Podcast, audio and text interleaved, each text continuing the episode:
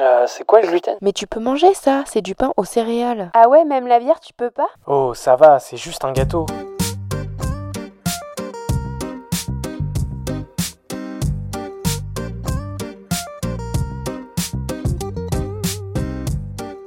Bienvenue dans le Gloomy Club. Le Gloomy Club est un podcast et bien plus encore dédié au sans gluten, pour les intolérants et hypersensibles au gluten, mais également pour toutes les personnes curieuses qui souhaitent en savoir plus sur cette alimentation. Dans ce club, tu trouveras des échanges, des partages d'expériences et des patients qui ont entrepris sur le marché du sans gluten. J'espère te faire découvrir des marques, des personnes, des parcours qui te permettront de te sentir moins seul ou d'en apprendre plus sur ce domaine. Bienvenue dans ce nouvel épisode du Gloomy Club. J'ai le plaisir aujourd'hui de vous partager l'inspirante histoire de Cassandra, une femme au parcours exceptionnel. Si vous avez déjà fait face à des défis alimentaires, si vous vous êtes demandé comment réinventer votre vie après une période de bouleversement, alors vous êtes au bon endroit. Depuis toute petite, Cassandra a vécu avec des problèmes de digestion et de ventre. Ses soucis de santé l'ont accompagnée tout au long de sa vie. Mais ce n'est que pendant la période troublée du Covid-19 que ses symptômes sont devenus plus intenses. Vous savez, la fameuse période où beaucoup d'entre nous ont découvert leur passion pour la cuisine maison, expérimentant tartes, cakes salés et pâtisseries. Tous les jours, Cassandra se retrouvait aux prises avec des maux de ventre rendant cette période encore plus difficile. La fin de la pandémie n'a pas seulement marqué la fin de la cuisine intensive, mais aussi le début d'un nouveau chapitre pour Cassandra. Épuisement, malaise, les signaux étaient clairs. Une prise de sang a suffi pour confirmer le diagnostic de la maladie cœliaque. La transition vers une alimentation sans gluten ne fut pas facile. Et pourtant, fin 2021, alors qu'elle apprenait à jongler avec sa nouvelle alimentation, elle a découvert qu'elle était enceinte. L'année qui suivit ne fut pas seulement marquée par l'arrivée de son bébé, mais également par le défi de l'adaptation. En août, son conjoint a été muté et face à cette période de changement, Cassandra a fait un choix audacieux, quitter son emploi pour saisir l'opportunité d'entreprendre.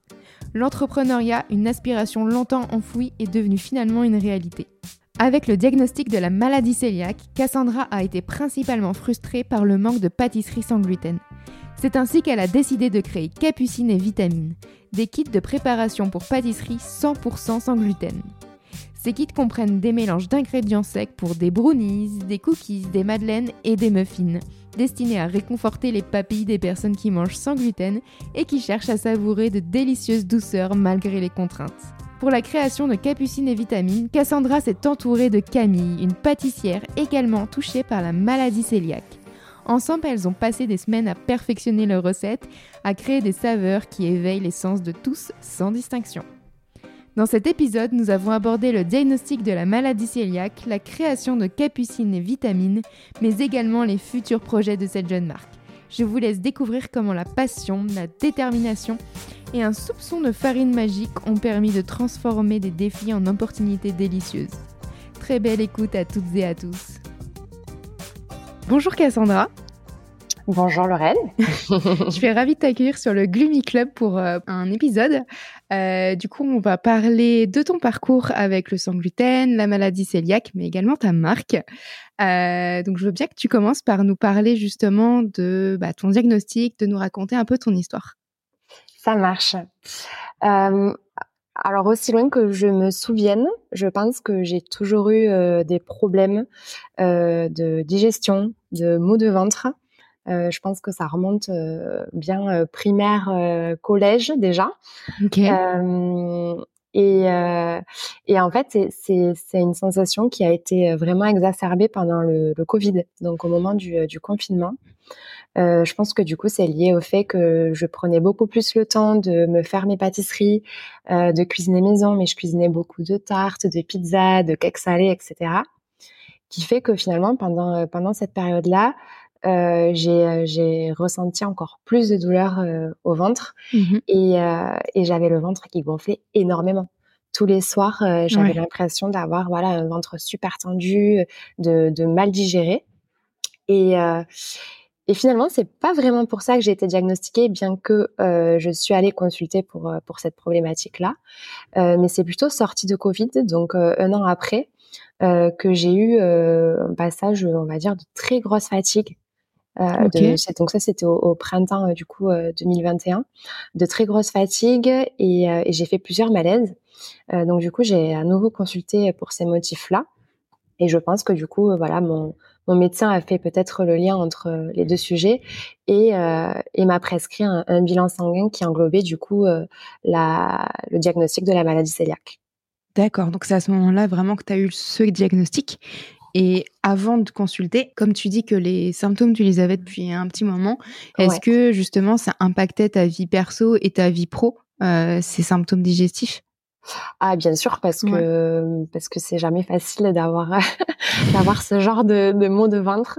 En plus j'avais l'impression que ça prévenait pas. C'était euh, c'était un peu sous forme de crise, ça me faisait vraiment mal. Euh, donc oui ça ça a impacté euh, ça a impacté mon quotidien et, euh, et le côté euh, fatigue euh, également parce que j'avais toujours l'impression d'être un petit peu dans le brouillard, un mmh. petit peu à côté de à côté de mes pompes comme on dit. Donc donc oui, c'était quelque chose qui était quand même assez handicapant au quotidien. Ok. Et du coup, une fois que tu as eu tes résultats bilan sanguin, ton médecin il t'a suggéré justement de voir un gastro-entérologue et de faire d'autres analyses? Exactement. Euh, alors déjà, euh, pour te préciser, j'ai été donc euh, ça c'était les diagnostics, enfin le, bilan pardon, je l'ai fait au printemps. Oui. Euh, j'ai eu la réponse du diagnostic que quatre mois après, donc en septembre, voilà. Ouais. je consultais pour une toute autre raison. Et du coup, je discutais effectivement du fait que mes problèmes de ventre étaient toujours pas résolus, mais que voilà, il fallait que je fasse avec parce que mon, mon, docteur, je me rappellerai toujours, m'a dit euh, on sort d'une période de stress. Euh, beaucoup de personnes, euh, voilà, ressentent la fatigue et, ont mal au ventre. et en fait, donc elle, elle me disait ça en ouvrant mes, mes anciens résultats, qu'en fait, elle n'avait jamais ouvert. Et c'est là qu'elle m'a dit, je suis navrée parce que je n'avais pas ouvert vos résultats et je viens de voir que vous avez la maladie cœliaque. Donc moi, je me suis dit, bon, ben, en fait, j'étais soulagée d'un côté de me dire bon, ben j'ai quelque chose, mais d'un autre côté horrifiée de me dire, ben, m'a pas vraiment prise au sérieux euh, mmh. jusqu'à présent, parce qu'elle avait pas pris la peine d'ouvrir mes résultats. Et, euh, et, donc suite à ça, effectivement, j'ai eu un rendez-vous après avec euh, le gastro-entérologue pour la fameuse fibroscopie. Ouais. Et quand justement as, hum, ton médecin traitant t'a parlé de la maladie cœliaque, tu savais un peu ce que c'était ou c'était totalement inconnu pour toi? Ah, c'était complètement inconnu. Mmh. inconnue et j'avais même l'impression que pour elle ça l'était aussi parce qu'elle m'a brièvement dit euh, c'est lié au gluten mais euh, du coup je vais vous diriger vers un gastro-entérologue qui est spécialiste de la maladie cœliaque. Euh, et elle, elle m'a pas voilà elle m'a pas expliqué plus euh, donc euh, même le gluten en fait quand elle m'a dit ce mot voilà j'étais là bon d'accord. Mais du coup je mesurais pas l'impact de ce que c'était. Ouais bah tant qu'on n'est pas baigné dans ce secteur, j'ai envie de dire, même si c'est pas un, enfin, c'est pas un secteur proprement dit, mais c'est vrai que pareil, quand j'ai eu le diagnostic où on parle de gluten, bah, je sais que vaguement dans les supermarchés, j'ai vu des produits sans gluten, mais de là à me dire vraiment ce que ça englobe, ce que c'est. Ouais. Monde inconnu. Exactement. et donc, euh, ton suivi avec le gastro, ça a été du coup de faire une fibroscopie et de faire l'ensemble des examens pour vraiment valider que c'est bien la maladie cœliaque, c'est ça?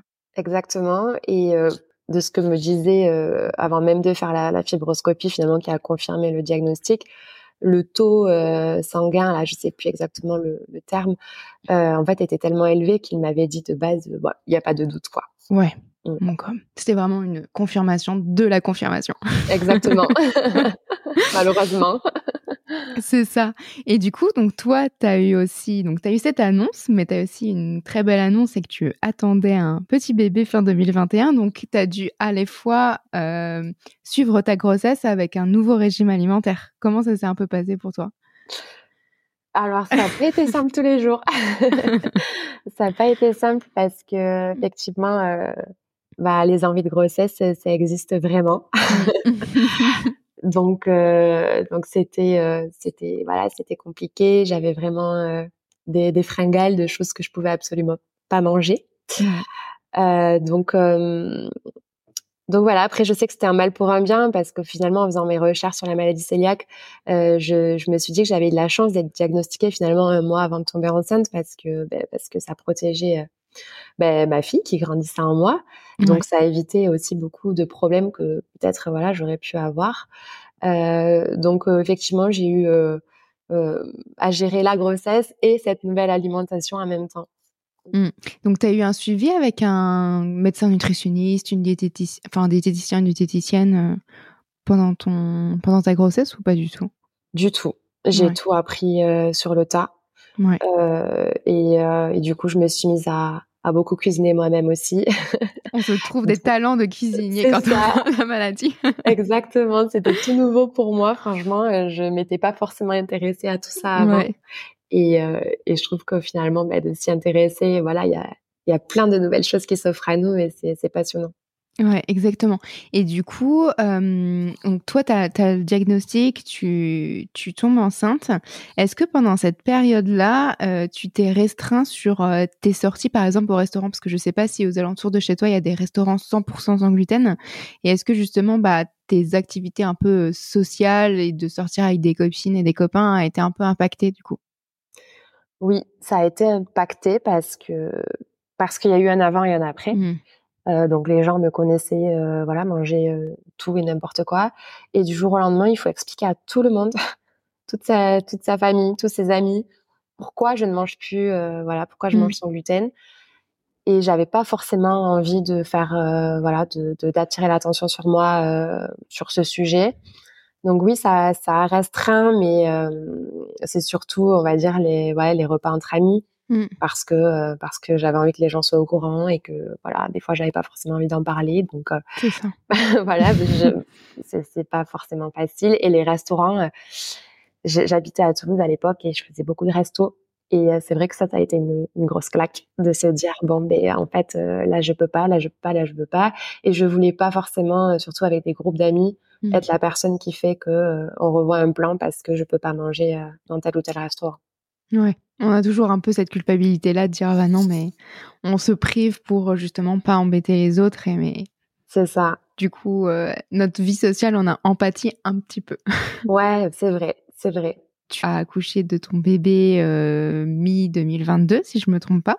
c'est ça Euh, et donc tu as décidé à ce moment-là de changer un peu de vie et du coup de quitter ton emploi, c'est ça? Oui, euh, en, en mode raccourci, oui, parce qu'effectivement, euh, euh, j'ai accouché euh, fin juin 2022 et euh, mon conjoint a été muté euh, en août, donc deux mois après, dans un autre département. Mhm. Et donc en deux mois, il a fallu euh, changer de vie. Donc euh, moi, j'étais juste en congé maternité à ce Ouais. moment-là.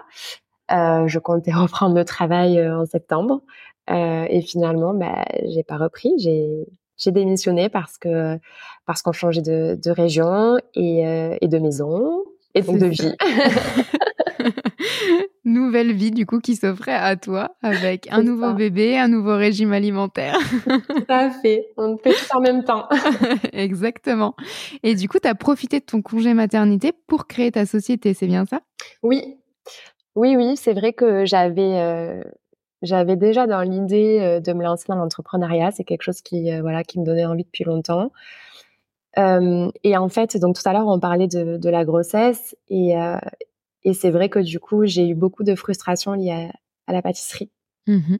Donc euh, voilà, le, le, le projet est, est né comme ça parce que finalement, j'avais du temps devant moi, euh, j'avais trouvé ce, ce manque-là et, euh, et c'était le moment pour moi aussi de voilà de retrouver un emploi ou de ou de me lancer. Et donc euh, effectivement, je j'ai plutôt pris la carte. euh, je me lance dans l'entrepreneuriat et je crée ma ça. marque. Et du coup, ta marque s'appelle Capucine Vitamine, c'est ça? C'est ça. Et du coup, qu'est-ce que tu proposes sur euh, ton e-shop? Alors, euh, je propose des kits de préparation pour pâtisserie, 100% sans gluten évidemment, strict.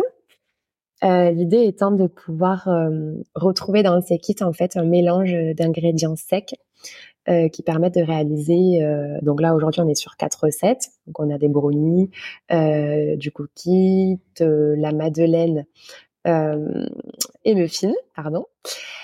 Euh, et donc en fait, ce que je me suis rendu compte moi que pâtisser c'était sans gluten, c'était assez compliqué parce qu'on avait tendance à vouloir mettre qu'une seule farine. Mais finalement, Mhm. le secret du sans gluten, c'est euh, c'est de pouvoir mixer plusieurs farines pour arriver à, à obtenir euh, un résultat voilà, optimal, moelleux, euh, aéré, enfin selon ce qu'on recherche. Et, euh, et c'était fatigant pour moi d'aller euh, dans un magasin bio trouver euh, telle farine, dans un autre magasin bio trouver telle levure, etc. Et je me suis dit, bah, ce serait tellement bien de pouvoir avoir un kit qui réunit tout ça et où voilà, j'ai juste besoin de rajouter finalement le frais. Et, et l'idée est venue comme ça. Ouais, et c'est surtout que c'est quand on découvre son diagnostic, du coup, déjà, on va acheter des choses qui sont industrielles et c'est surtout de se dire quand on une fois qu'on a passé le pas et qu'on se dit bon, maintenant il faut que j'apprenne à cuisiner moi-même, de savoir quel type de farine mixer ensemble, c'est très compliqué. Que ce soit pour du, sac, du sucré, du salé, on ne sait pas trop euh, quelle saveur va prendre le dessus. Donc là, en fait, le mix est déjà fait et il y a juste du coup à préparer. Exactement. Et on voulait vraiment euh, euh, créer voilà le, la texture aussi. Mmh, recherchée parce que je trouvais que c'était pas facile de on pouvait on peut vite se retrouver avec un, un cake trop sec euh, ou euh, voilà pas bien pas bien cuit etc donc euh, donc ouais c'est ça. Comment tu décides en fait d'entreprendre dans un domaine qui est pas forcément le tien? Parce que je, je crois que avant d'être en congé maternité c'était pas du tout tu étais pas du tout dans le secteur de l'agroalimentaire.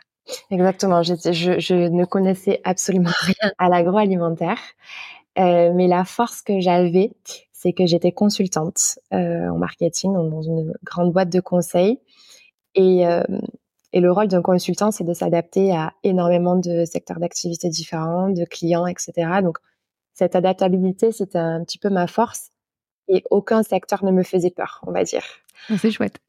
Donc euh, voilà, mais c'est vrai que l'agroalimentaire c'est quand même quelque chose.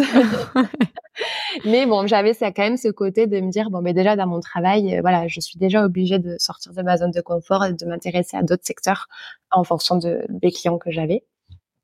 Et, euh, et, donc du coup, effectivement, j'ai bon l'agroalimentaire, là du coup avec tout ce que j'ai raconté avant, ça faisait sens. Mmh et, et je suis, me suis surtout entourée d'une personne, d'une pâtissière, qui m'a vraiment apporté cette expertise-là. Et du coup, tu as quand même euh, eu besoin de faire une formation ou quelque chose en particulier pour lancer la marque? Alors non, j'ai pas mmh. fait de formation. Euh, vraiment l'expertise euh, agroalimentaire, du coup, c'est, c'est plutôt Camille, ma pâtissière, qui qui l'a.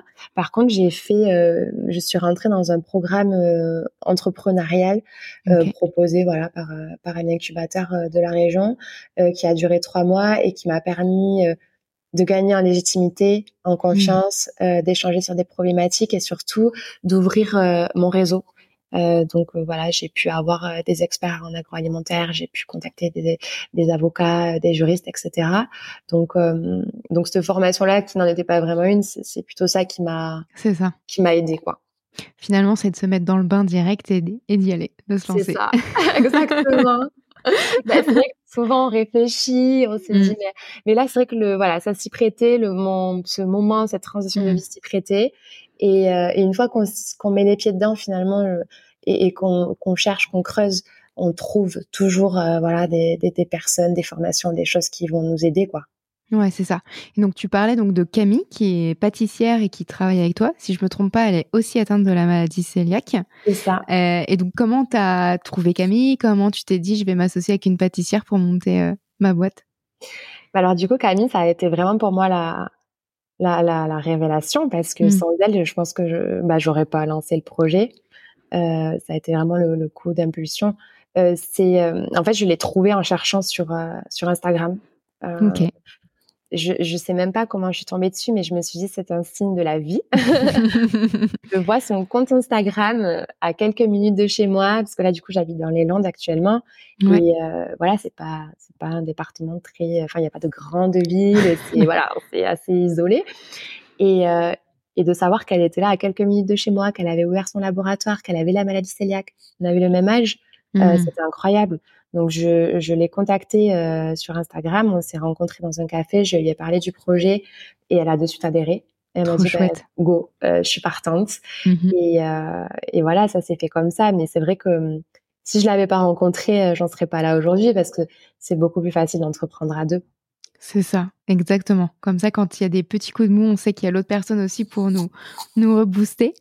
Et, euh, et du coup, vous avez un local, j'imagine, pour euh, travailler pour tout ce qui va être justement de la mise dans les sachets, tout ce qui va être le packaging, les envois, etc. Vous gérez tout euh, à deux, c'est ça? C'est ça.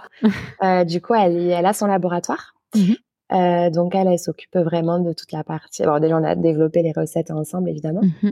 Et, euh, et après, elle s'occupe de toute la partie euh, bah, de mettre en sachet euh, toutes les toutes les préparations, de les sceller, Mm. de les avoir aux normes voilà réglementaires.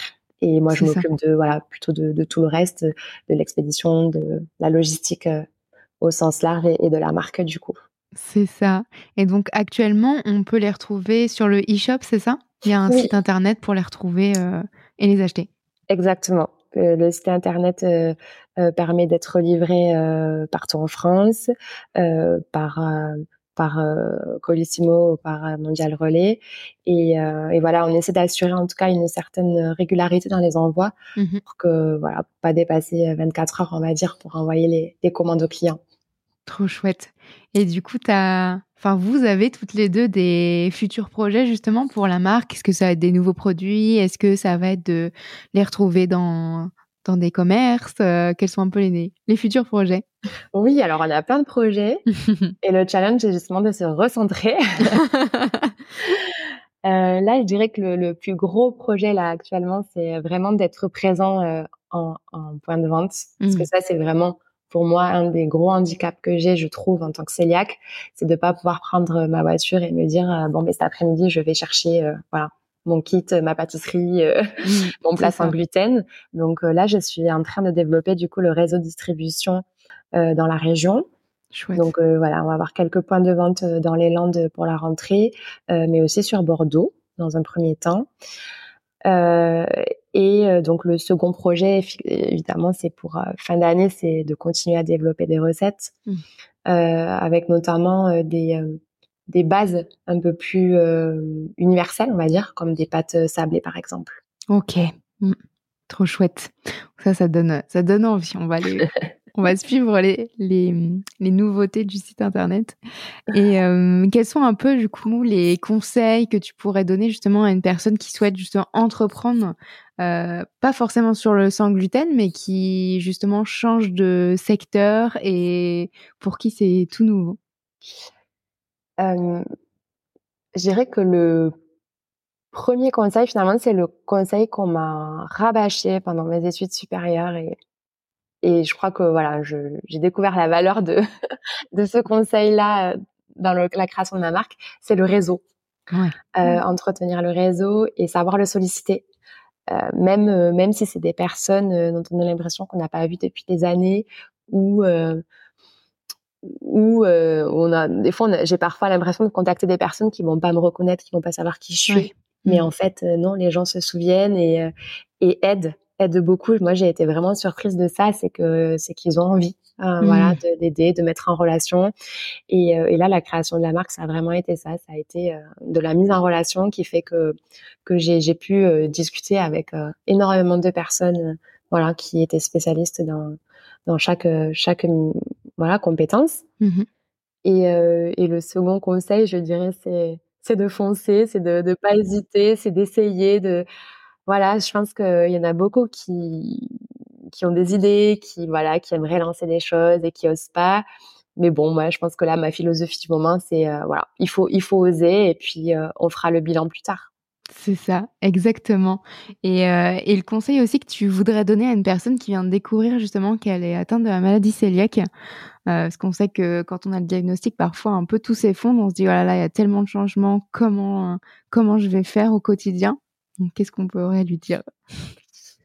Euh, je dirais que c'est euh, que c'est une bonne nouvelle finalement parce que mais c'est vrai parce que moi je me suis jamais sentie aussi bien que depuis que je mange sans gluten déjà donc euh, de pas se faire une montagne et que après on devient un véritable scanner à gluten donc euh,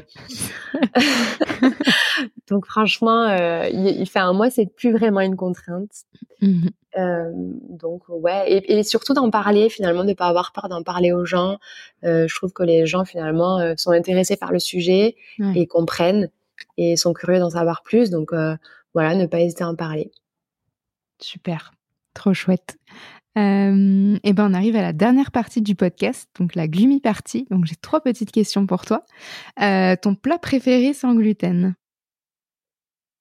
Alors c'est pas à proprement parler sans gluten, mais euh, comme je suis super frustrée des burgers, je fais mes burgers maison. Ah, Et franchement, c'est super bon. Et tu fais le pain toi-même ou pas alors? Alors non, par contre. Non, non, non. Là, j'avoue que j'achète un pain euh, parce que bon, quand j'ai envie d'un burger, faut que ce soit prêt euh, vite. Ouais, c'est ça, exactement. Mais euh, bon, écoute, on pourra peut-être une nouvelle recette euh, qui se fait hyper rapidement et on se dira, allez, on se tente.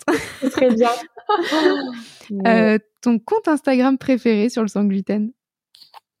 Je dirais que c'est, alors je sais pas si on dit or ou orénoglu. Oui. Euh, je sais pas si, euh, si tu connais. Euh, Aurélie, ouais. Mais du coup, je ne sais pas si on dit Auré ou. Or. Ok. on va dire allez, oré du coup. voilà. Orénoglu parce que j'aime bien le fait de pouvoir associer euh, la notion de voyage au sans gluten Mm. et, et moi qui adore voyager, voilà, je me dis bon ben c'est possible, tout est possible. C'est ça. Exactement. Elle m'envoie des photos en privé de, de son petit voyage là. Donc, ça donne trop envie. On se dit, ah, ça donne envie de voyager. Et on se dit, au moins, on n'est pas bloqué parce qu'elle trouve énormément de, de lieux, en fait, où manger sans gluten. Donc, euh, les frontières Ouais. ne sont pas une barrière. C'est génial. Et puis en plus apparemment c'est mieux, même mieux à l'étranger. Donc euh, Exactement. Euh, ton restaurant préféré sans gluten? Alors je dirais le chéri chéri à Toulouse. Euh, Oh. pour son plat de pâtes euh, aux truffes qui est incroyable en version sans gluten. Eh ben, écoute, on me l'avait jamais proposé celui-ci. Donc, euh, j'irai voir. Trop chouette. Eh ben, écoute, merci beaucoup, Cassandra, pour ton temps. Et merci à toi pour ton invitation et pour, pour ce moment de partage. Merci d'avoir écouté cet épisode. J'espère que vous avez passé un bon moment. Vous pouvez retrouver tous les liens sur le site gloomy-club.fr. Si vous avez des idées de sujets, n'hésitez pas à me suivre et à m'écrire sur Instagram. Abonnez-vous au Gloomy Club sur votre plateforme de podcast préférée. Afin de soutenir le podcast, laissez une note et un avis sur Apple Podcast. Cela permet de faire connaître le Gloomy Club. Je vous dis à la semaine prochaine pour un nouvel épisode. Bye